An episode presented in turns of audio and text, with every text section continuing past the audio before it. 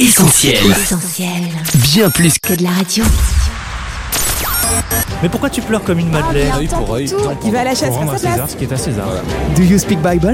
Parlez-vous la Bible Si bon nombre de héros ont inspiré peintres ou poètes, plus rares sont ceux qui ont donné leur nom à une expression populaire.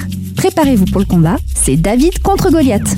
Entre les deux protagonistes, l'opposition ne semble pas très équilibrée. David contre Goliath, c'est un peu le Vierzon Football Club contre le PSG, ou encore le petit poussé contre l'ogre affamé. Sauf que les deux héros ne feront pas le même usage de leur cailloux, et qu'en général, c'est toujours le PSG qui gagne. Mais qu'à cela ne tienne, il y a dans la vie des batailles qui ne sont pas gagnées d'avance et des vainqueurs qui défient toute logique. Et entre un prétendu petit d'un côté et un prétendu grand de l'autre, la vraie grandeur n'est pas toujours celle que l'on croit. Ah bon? Car c'est bien cela, croire, qui a fait toute la différence dans l'issue du combat. Le géant Goliath croit surtout en lui-même, en sa force physique impressionnante, en ses 2m90, en sa lance et son armure d'airain, quand David, lui, croit en son Dieu, tout simplement. Mais revenons un peu en arrière et plantons le décor de cet affrontement d'anthologie. Pour cela, rendez-vous dans la Bible, premier livre de Samuel, chapitre 17.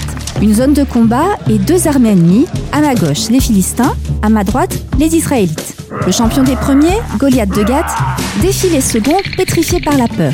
La règle est simple, chaque camp désigne son représentant et celui qui remporte le duel donnera la victoire à son peuple. Du côté d'Israël, tout le monde se défile. Et le seul à vouloir relever le défi s'appelle David.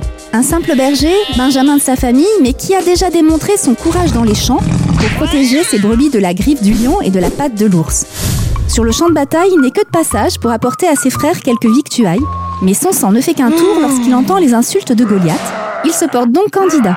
L'enfant contre le géant, l'inexpérience contre le surentraînement, le bâton contre le javelot, la fronde contre l'épée, sur le papier, le match semble plié. Mais avec l'aide de Dieu, les scénarios ne sont jamais courus d'avance. Alors David court et lance une pierre en direction du géant. La pierre s'enfonce en pleine tête, Goliath s'écroule et avec lui tous les espoirs de victoire des Philistins. Ah non David arrive rapidement jusqu'au colosse sonné, lui tire son épée de bronze du fourreau et lui coupe la tête. Surprise générale dans les deux camps.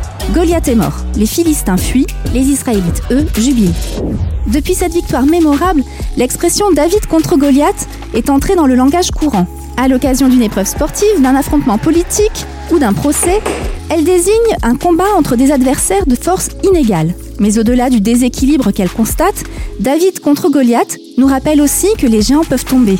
Épreuves, maladies, chômage, difficultés familiales, peur, addiction ou découragement, si un géant se dresse contre vous et semble vous dominer, n'oubliez pas qu'avec la foi en Dieu, il peut être terrassé. Do you speak Bible? Retrouve, Retrouve tous nos programmes sur essentielradio.com.